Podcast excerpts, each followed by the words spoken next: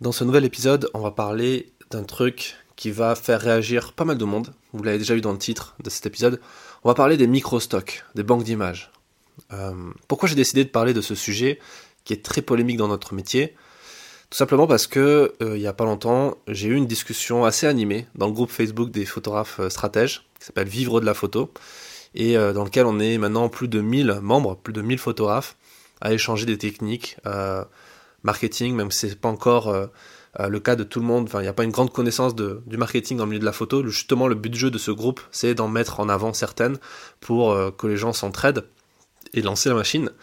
Et on a parlé de ça et ça a forcément eu lieu. Il y a forcément eu des gens qui étaient assez véhéments par rapport à ça et à qui c'est important de donner une réponse avec des arguments structurés. Je remets les choses dans leur contexte. Donc il y a quelques mois, j'ai lancé une nouvelle formation, un nouvel atelier de formation qui fait partie de ma masterclass et que j'ai enregistré avec une confrère et membre de mon collectif qui s'appelle Béatrice Prève. Béatrice, c'est une photographe lyonnaise talentueuse qui travaille avec la presse, qui travaille aussi avec des agences de communication, des entreprises, qui fait du corpo, et qui a la particularité de diffuser ses photos également sur des banques d'images, dans des micro-stocks comme Adobe Stock, Shutterstock, etc., etc. Béatrice, elle gagne bien sa vie, elle gagne environ, juste avec la source de revenus des stocks, elle gagne environ 2000 euros par mois. Je vous donne les chiffres parce qu'elle a accepté de les partager dans la formation, mais aussi sur la page de présentation dont vous avez un, lien qui est dans la description et je vais en parler. Et là, on parle de 2000 euros en revenus passifs, réguliers, et même exponentiels. C'est-à-dire qui augmentent en fonction du nombre de photos que vous rajoutez dedans et qui ne baisse pas réellement puisque les baisses sont compensées avec ce que vous rajoutez en plus. Euh, et comme en plus on est dans une logique de référencement, on en parlera à la fin, je vous donnerai quelques exemples avec le SEO, le référencement naturel sur Google, c'est quelque chose qui est exponentiel, qui gagne au fur et à mesure du temps en fait, qui, qui croît, c'est une croissance. dans la description de l'épisode, il y a un lien vers la page qui présente Béatrice, qui présente l'atelier qu'on a fait ensemble. L'idée, c'est pas de vous vendre de trucs. Là, c'est pour que vous compreniez, il faut que vous allez voir cet, article et que vous compreniez de quoi je parle. C'est important. Donc, mettez en pause l'épisode, allez faire un tour dessus. Et, euh, pour comprendre qu'est-ce qui fait polémique. Ça prend deux minutes. Sur cette page, euh, je montre les revenus réels de Béatrice. Et un peu des miens aussi, parce que j'ai essayé, j'ai eu quelques ventes, et notamment des ventes intéressantes, genre des photos qui ont été vendues 300 euros sur des stocks. Donc, euh, même si j'en vends pas tous les jours à 300 euros, ni tous les mois, euh, c'est bien de faire une capture d'écran et montrer que ça existe, quoi, tout simplement. Et au début de la page, j'attaque en disant euh, que l'une de ces photos de New, York, a été vendue 7602 fois et qu'elle a généré plus de 6700 dollars cumulés sur, euh, je crois, 4 ou 5 ans. Et c'est pas de l'arnaque ou, un titre putaclic de dire ça, hein. c'est juste des faits, c'est la vérité. C'est une capture d'écran, elle me l'a montré, Euh, c'est vérifiable en ligne, il n'y a aucun souci. Alors certes, c'est une accroche audacieuse dans une page de présentation d'un atelier payant, mais c'est ni malhonnête, ni un mensonge, ni de l'arnaque. Et même s'il n'empêche que parler, j'ai bien compris que parler d'argent à des artistes ou à des photojournalistes, euh, c'est toujours compliqué. Hein, on passe toujours euh, rapidement pour une pourriture capitaliste ou un escroc ou un, l'insulte que qu'on fait le plus, qui est assez drôle d'ailleurs, c'est businessman. Tu es un businessman de la photo. J'ai fait un, un, podcast sur ça, c'est assez drôle. Oui, je suis businessman en fait. Comme toi, quand tu as une entreprise, tu es businessman. C'est-à-dire tu fais du business, donc tu fais des affaires. En fait, tu vends des trucs à des gens, quoi.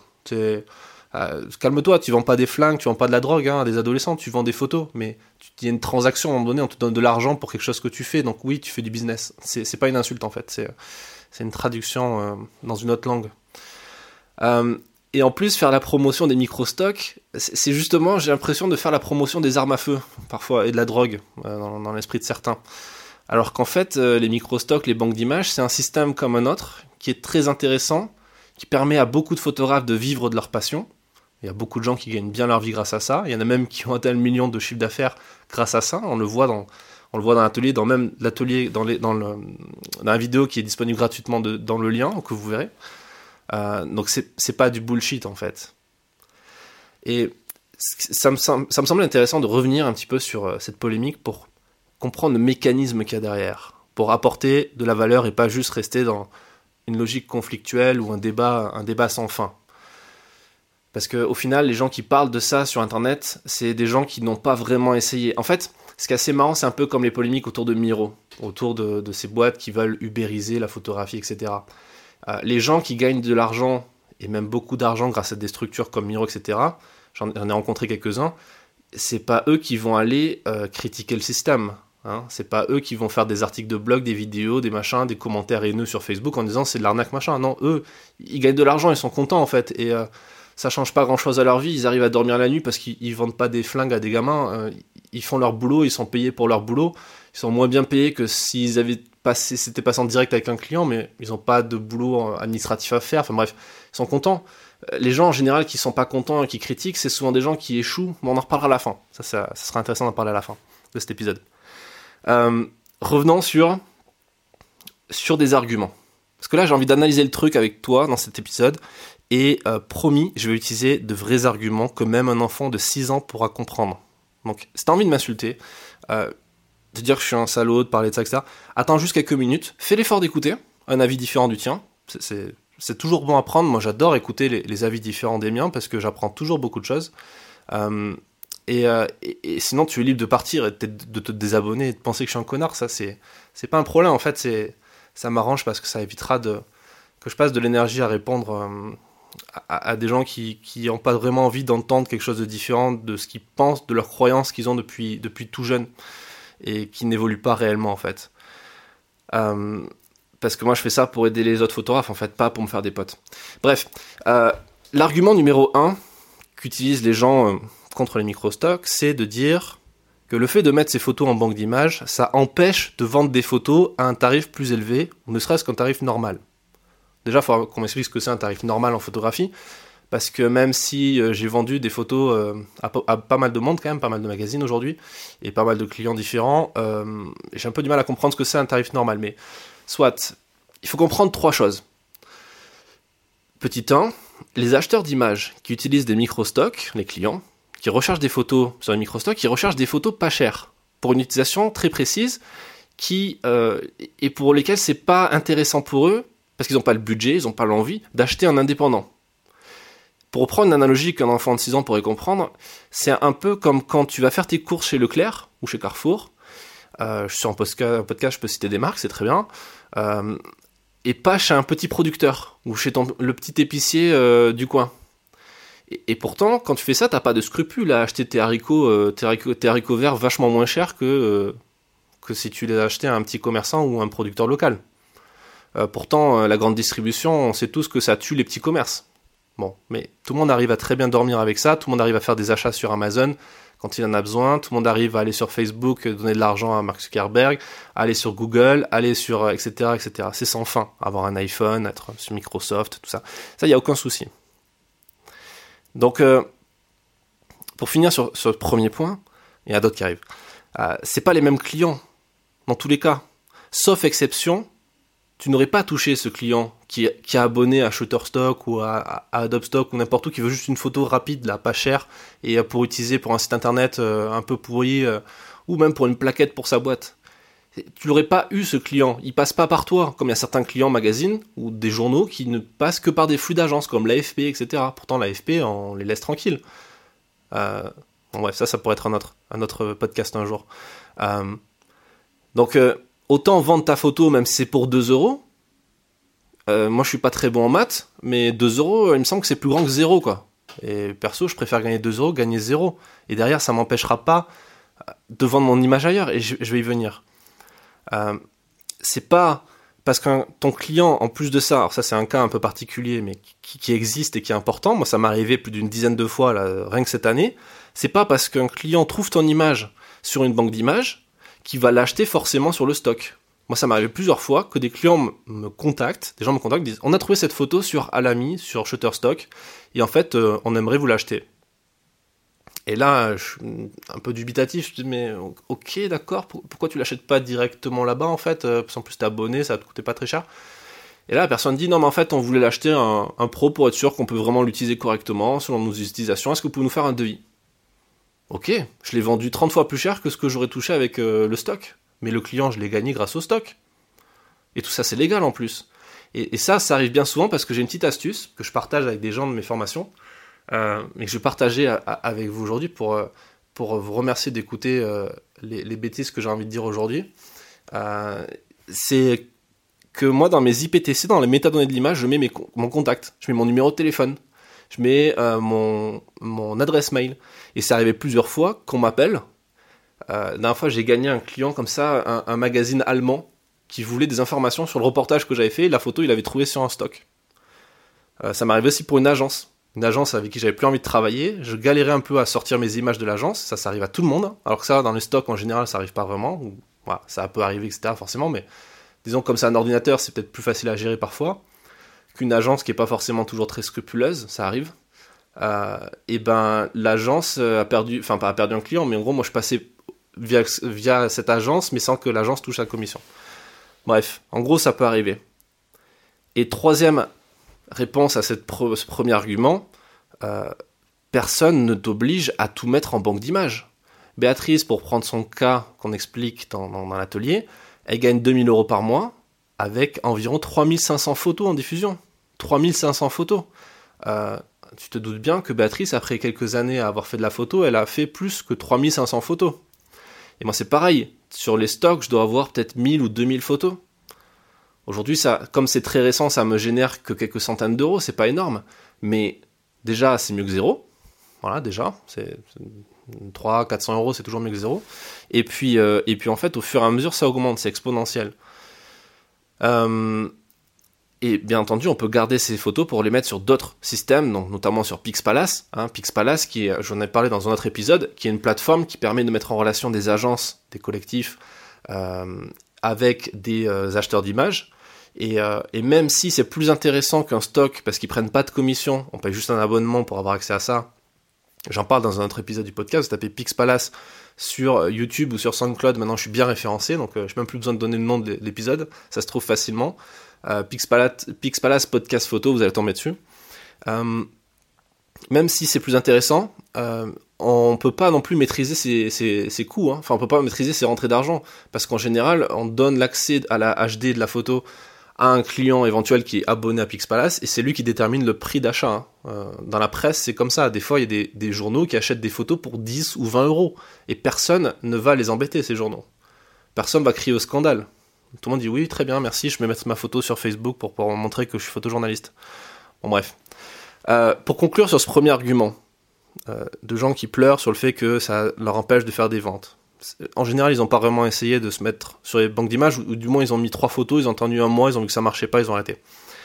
Euh, je peux partager un dernier exemple très récent, parce que là, c'est la semaine où j'enregistre cet épisode. Cette semaine, euh, j'ai vendu un reportage, un portfolio à un grand magazine hebdomadaire, euh, qui, euh, dont le nom commence par E et qui finit par Keep Magazine. Et ce magazine m'a acheté le portfolio pour le tarif traditionnel pour eux qui est de 1500 euros pour X pages, je sais plus combien c'est, je crois que c'est 6 ou 8 pages, en salaire, carte de presse, alors que la moitié des photos, elles, se retrouvent, elles sont déjà sur des stocks. Mais ce magazine ne va pas acheter des photos sur des stocks d'images, parce qu'il en va de leur crédibilité de pas publier du Adobe Stock, du Shutterstock, sinon ils n'ont pas de crédibilité pour leurs lecteurs, ou pour euh, les gens qui travaillent avec eux. Donc moi, ça m'empêche pas de faire des ventes. C'est-à-dire que ces photos, elles vivent leur vie sur le stock, elles me génèrent quelques dizaines, quelques centaines d'euros tous les mois en automatique sans que j'ai rien à faire, et à côté, je peux les vendre à un grand magazine, je peux les vendre demain à un autre grand magazine, je peux les vendre à un petit journal, je peux les vendre à qui je veux, ces photos. L'argument numéro 2, des gens qui, critiquent les micro-stocks, c'est ouais, mais tu détruis le métier en soutenant ces monstres. Ok. Alors déjà, premier truc, euh, dire que moi je détruis le métier de photographe, euh, c'est assez fort parce que je suis un des seuls photojournalistes aujourd'hui à partager gratuitement autant de contenu en fait, des centaines d'épisodes de podcasts, de vidéos, euh, d'articles de blog qui donnent des conseils pour vendre des photos reportages, pour vendre des photos à la presse, mettre de faire de la stratégie d'entreprise. Euh, aujourd'hui, on n'est pas 50 000. Hein. Euh, J'arriverai même pas à en compter sur, sur mes doigts de, main des gens qui vivent vraiment de cette profession et qui partagent des trucs en fait. Parce que la majorité des photographes se regardent un peu en chaîne de faïence en mode non mais t'es mon concurrent, t'es pas mon pote. Je vais pas te donner des contacts. Moi, je donne des contacts à des gens que je connais pas parfois, euh, juste parce que j'aime bien ce qu'ils font et que j'ai envie de les aider. Donc euh, c'est un peu fort. Mais bref, passons. Passons sur le deuxième, deuxième réponse à cet argument. Euh, les micro-stocks, c'est pas une nouveauté. Hein. Ça date de 1990. Je vais faire un tour sur Wikipédia avant de préparer cet épisode quand même. Et 1990, c'est l'année de ma naissance. Les, les micro-stocks, ça date de 30 ans. Ça date déjà maintenant de 30 ans. Et en 30 ans, la profession, elle n'est pas morte. Hein. Elle n'est pas détruite, elle n'est pas... Certes, elle est légèrement sinistrée sur certains points. Hein. Sur la presse, c'est beaucoup moins intéressant qu'il y a 30 ans. Ça, c'est sûr. Euh, mais en même temps, c'est une évolution. Hein. C'est une évolution comme dans tous les domaines de la vie. On roule plus en calèche, on roule en voiture. Euh, les modes de consommation, ils évoluent. En règle générale, pour le public, hein, la photographie, ça a remplacé la peinture. Euh, les peintres, ils sont pas sortis dans la rue pour dire euh, salaud de photographe, vous avez volé notre métier de portraitiste. Euh, quand le numérique a remplacé l'argentique, les mecs de Kodak, ils sont pas descendus sur le périph pour brûler des pneus comme les chauffeurs de taxi qui voulaient caillasser les mecs de, chez Uber. voilà, c'est toute une question d'attitude en fait. Soit tu prends l'attitude du chauffeur de taxi, tu vas cramer des pneus sur le périph, soit tu peux te sortir les doigts et trouver des solutions à tes problèmes comme un vrai professionnel. Parce que être entrepreneur, être photographe, être photographe professionnel, donc être entrepreneur, c'est juste avoir à, résoudre des problèmes toute la journée. Avoir à résoudre plein de merde qui t'arrivent. Euh, des gens qui te qui, qui t'achètent plus ton truc, ta perte de clients, euh, ton site internet qui crache, euh, des gens qui t'insultent sur Facebook, voilà, juste résoudre des problèmes toute la journée, c'est ce que tu dois faire. Et, et surtout pas attendre du ciel que, enfin pas attendre que ça tombe du ciel et attendre que quelqu'un résout ce problème à ta place en fait. On n'est pas des assistés. On... Voilà, on doit faire les choses à un moment donné. Euh, et, culpabiliser les autres, ça sert pas à grand chose. Et alors justement, en parlant de la culpabilisation, pour finir sur ce deuxième argument, euh, pour qui tu te prends en fait? À quel moment ton ego et ta mégalomanie a pris le pas sur ta raison pour te faire croire que tu détiens la vérité en matière de bien et de mal? C'est une vraie question que je pose aux gens qui, ont réagi à, cette polémique, euh, comme ça, en disant tu détruis le métier de photographe. Mais euh, les micro-stocks, c'est des entreprises, hein. au même titre que toi, tu es une entreprise qui répond aux besoins d'un marché. Désolé, j'utilise des gros mots euh, économiques. S'il y a des gens, quand on parle de produits en photo, je me rappelle d'une d'une personne qui m'avait fait cette réflexion pendant une conférence photo en disant euh, Fred Marie euh, trouve que la, photographie ce sont des produits, bon certes peut-être, oui oui la photographie c'est un produit, c'est un service en fait, en termes, si on utilise des termes économiques, hein. euh, c'est pas un scoop. ces boîtes elles vendent pas de la drogue, elles vendent pas des flingues encore une fois, elles vendent des photos en reversant des commissions à d'autres professionnels une fois qu'elles ont géré cette vente. C'est exactement ce que font des agences comme l'AFP, SIPA, Abaca, EMIS, etc., etc. Je les cite pour les citer. Euh, je vise personne. C'est des agences, elles font leur boulot. Euh, c'est juste un intermédiaire, comme ton banquier est un intermédiaire. Tu vas pas le traiter de salaud parce qu'il joue avec ton argent et qu'il te reverse des 2-3 deux, trois, euh, petits intérêts à la fin de l'année. Voilà, c'est comme ça, c'est la vie. sauf que là, dans le cas des micro-stocks, c'est pas un banquier euh, dont tu sais pas trop ce qu'il fait avec ton argent, ni un agencier euh, euh, qui, a des pratiques un peu opaques par moment. c'est un logiciel informatique qui génère des stats de téléchargement, de vente en temps réel auquel tu as accès gratuitement, sans payer d'abonnement, et qui te paye en temps et en heure. Donc c'est quand même plutôt pas mal en fait dans la, formule. et le troisième argument, je terminerai sur ça, sinon ce podcast va être trop long et peut-être que ça te saoule déjà ça ne rapporte rien à personne et personne ne gagne d'argent avec. Voilà, c'est ce que j'entends. Euh. Non, mais en fait, les banques d'images, ça rapporte rien. Bon, ok. Euh, si les captures d'écran de rapports de vente que j'ai mis sur le lien qui est en description, ça sert toujours à rien. Euh, là, je ne veux pas qu'on montrer plus. C'est pas photoshopé. On voit les chiffres, on voit les stats. Et encore, Béatrice, elle est la première à le dire, elle fait partie des petits joueurs euh, dans ceux qui gagnent vraiment de l'argent avec euh, Shutterstock, Adobe, etc. Il y en a, ils ont vraiment atteint le million d'euros de ventes avec des photos sur cette plateforme. Donc, euh, certes, tout le monde n'y arrive pas, mais au même titre que 99% des gens n'arrivent pas à obtenir les résultats qu'ils veulent. C'est logique en fait. Et ça, c'est un autre truc qui est important. Je me suis fait critiquer quand j'ai dit que tout le monde peut y arriver.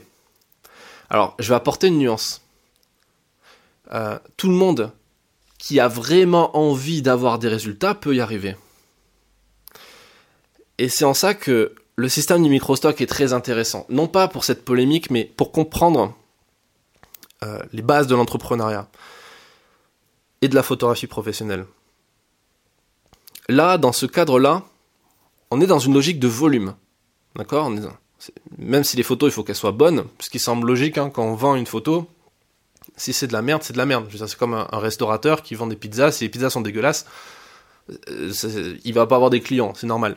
Et c'est pas pour autant, c'est pas parce que ces pizzas sont super bonnes et sont les meilleures du quartier qu'il va forcément avoir plus d'argent grâce à ça. Hein. il faut faire autre truc, d'autres trucs, d'autres trucs qui s'appellent le marketing, euh, la vente, etc. Euh, là, on parle de volume. L'exemple de la photo de New York qui a été vendue 7602 fois et qui a été vendue pour 6700 dollars cumulés, c'est l'exemple parfait pour montrer que c'est une question de volume. C'est petit à petit, avec le temps et le travail, que tu obtiens des résultats. Le problème, c'est que la majorité des gens, toi, moi, tout le monde, on veut tout tout de suite. On veut tout tout de suite et sans effort. On veut juste cliquer sur un bouton et gagner de l'argent. On, veut juste euh, balancer nos photos et que là, tout de suite, on gagne de l'argent. Mais non, ça marche pas comme ça. À un moment donné, il faut arrêter d'être un bisounours. Si ça marchait comme ça, ça n'aurait aucun sens. Tout le monde le ferait. Euh, non, il faut ajouter des centaines, voire des milliers d'images dans la machine, bien écrire ses métadonnées, ça veut dire bien écrire ses IPTC, mettre des légendes, des mots-clés en anglais. C'est un boulot de dingue, hein. Mais c'est compliqué, c'est long, c'est dur, c'est chiant. Et c'est pour ça que 99% des gens vont laisser tomber dès les, premières, dès les premières minutes. Ils vont même pas essayer, en fait, la plupart du temps. Et donc ils vont échouer. Et pour justifier leur échec, ils vont vomir sur le concept, ils vont insulter les gens, ils vont dire, ils vont critiquer en, cherchant à culpabiliser les autres parce que eux, ils n'y arrivent pas. Pour expliquer le fait qu'ils n'y arrivent pas. Et, c'est humain de faire ça. Hein. Bon, c'est un gamin de 6 ans qui ferait ça en général. Jusqu'à qu'on lui mette une tarte dans la gueule, il arrête de le faire. Mais là, euh, c'est quand on prend du recul sur sa réaction et qu'on se dit, mais pourquoi j'ai autant de haine envers ce système? Est-ce que c'est pas parce que moi je n'y arrive pas? Est-ce que je pourrais me remettre en question? C'est vachement compliqué de faire ça. En fait, c'est même pas naturel de faire ça, c'est même douloureux de faire ça. C'est pénible. Et ce que je comprends, hein. moi aussi j'aime pas avoir tort, euh, j'aime pas euh, faire face à mes, euh, à mes contradictions. Par contre, avec l'expérience, je me rends compte que c'est bien, parce qu'en fait, moi je préfère être entouré de gens qui vont me montrer pourquoi j'ai tort de façon intelligente, pour que derrière, ben j'arrête d'avoir tort déjà et que j'ouvre mon esprit à d'autres choses. Et on peut faire l'analogie avec le SEO, avec le référencement. C'est-à-dire que si aujourd'hui tu es photographe, tu as forcément a priori un site internet, euh, tu as compris que ton site internet, il vaut mieux qu'il soit indexé sur Google pour que les gens tombent dessus, parce que au milieu des milliards et des dizaines de milliards de, pages internet qui se baladent sur internet, dans le web, forcément, si tu veux être référencé, il va falloir faire un truc qui s'appelle le référencement naturel. C'est-à-dire investir du temps. Et là, du temps, c'est comme les métadonnées. Hein. C'est mettre les bons mots-clés sur tes articles, mettre les balises titres, euh, mettre des photos avec les bonnes balises à l'intérieur, les métadonnées. Bref, c'est un boulot, le référencement. On paye des agences pour faire ça. On peut se former à faire ça. Euh, et là, c'est pareil. Les gens vont même pas commencer à le faire parce qu'ils comprennent qu'il faut faire bosser comme un taré pendant des mois et des mois sans voir de résultats. Euh, donc, du coup, on va pas être motivé à le faire. Et le succès viendra que plus tard. Mais le succès vient plus tard. Le succès arrive plus tard. Le problème, c'est qu'entre-temps, la plupart des gens abandonnent. Donc pour ça, je vous renvoie sur l'épisode sur euh, Tu vas échouer, où je parle justement de ça. Et, je parle aussi du fait que... Euh, un autre argument qu'on entend aussi sur le, fait que oui, mais Béatrice, elle y arrive. Et toi aussi, Fred, tu y arrives parce que tu as de la chance. Parce que vous avez de la chance. Ou parce que vous êtes talentueux. Mais Putain, c'est ça le bullshit en fait. C'est ça le, putain de bullshit, la chance, le talent, le don. Tout ça, ça existe que dans les histoires que tu racontes aux enfants de 6 ans, quoi. C'est dans un conte de fées que t'as ça. Euh, ce qui compte, c'est pas le don, le travail, c'est pas, c'est pas, c'est pas, c'est pas ce qui, c'est pas la chance, le talent, le don qui compte. Ça se tombe pas du ciel. Tu, tu n'es pas avec du don.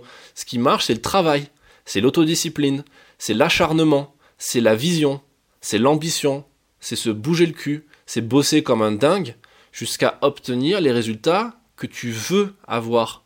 Et pas que tu peux avoir, que tu veux avoir. Mozart, il n'est pas né en sachant jouer du piano. Il a appris plus vite que les autres, mais parce que le mec, il saignait des doigts quand, il jouait sur son clavier à force de jouer. Il saignait. Le mec, il, bossait. Des mecs comme Michael Jordan, etc., je t'invite à regarder l'excellente série sur lui dans, sur Netflix, qui s'appelle The Last Dance. le mec, il débarque au Chicago Bulls, il, bosse comme un taré pour devenir le meilleur joueur de NBA de toute l'histoire du NBA, de NBA. Donc, bref. pour revenir sur les micro-stocks, le truc génial avec les micro-stocks, et plus largement avec la photo, c'est que ceux qui réussissent à gagner de l'argent avec, ce sont ceux qui vont au bout, qui ne lâchent pas l'affaire aux premières difficultés, et qui gardent un esprit ouvert, et qui testent les choses, pas qui critiquent, en disant comme un gamin, ouais, j'aime pas les épinards. Bah ouais, mais en fait, si tu goûtes pas, tu peux pas savoir t'aimes en fait. Et puis de toute façon, euh, t'aimes pas, mais t'en as besoin, donc euh, teste, et tu verras. Euh, je suis pas là pour, pour te vendre mon atelier, je suis là pour te vendre du bon sens. Donc, va voir la page qui présente l'atelier, ne l'achète pas si tu veux pas l'acheter, va acheter un autre truc qui ne te fera pas progresser sur ton business, il n'y a aucun problème avec ça, mais lis la présentation. Regarde l'extrait qui dure 40 minutes. Il n'y a personne qui met un extrait de 40 minutes pour une formation. En général, on met 5 minutes et après on essaie de vendre le truc. Là, pendant 40 minutes, tu vas apprendre des choses. C'est gratuit. Tu ne mets pas ton numéro de carte bleue nulle part. C'est pas une escroquerie. C'est pas euh, un truc malhonnête. C'est juste de l'information que je partage et qu'on partage avec Béatrice, que je remercie encore une fois d'avoir pris le temps de faire, enfin qu'elle ait fait ça avec moi. C'est vraiment cool. Parce qu'aujourd'hui, il n'y a pas de formation sur ce domaine. Ça n'existe pas. En tout cas, moi, j'en ai pas trouvé. Euh, qui t'explique pour un photographe, fait par un photographe pour un photographe, pour vendre des photos. Euh, j'ai pas vu ça encore. Donc, on va faire un tour. Dis-moi ce que t'en penses. Je te garantis que c'est pas du bullshit, que tu vas pas perdre tes 40 minutes. Et euh, merci de m'avoir écouté. Et on se dit à un prochain épisode, peut-être un peu moins polémique. Ou pas. On verra. Et, euh, et sinon, bah, abonne-toi au podcast si c'est pas encore fait. Ou désabonne-toi si tu n'es pas d'accord. à très vite dans le prochain épisode.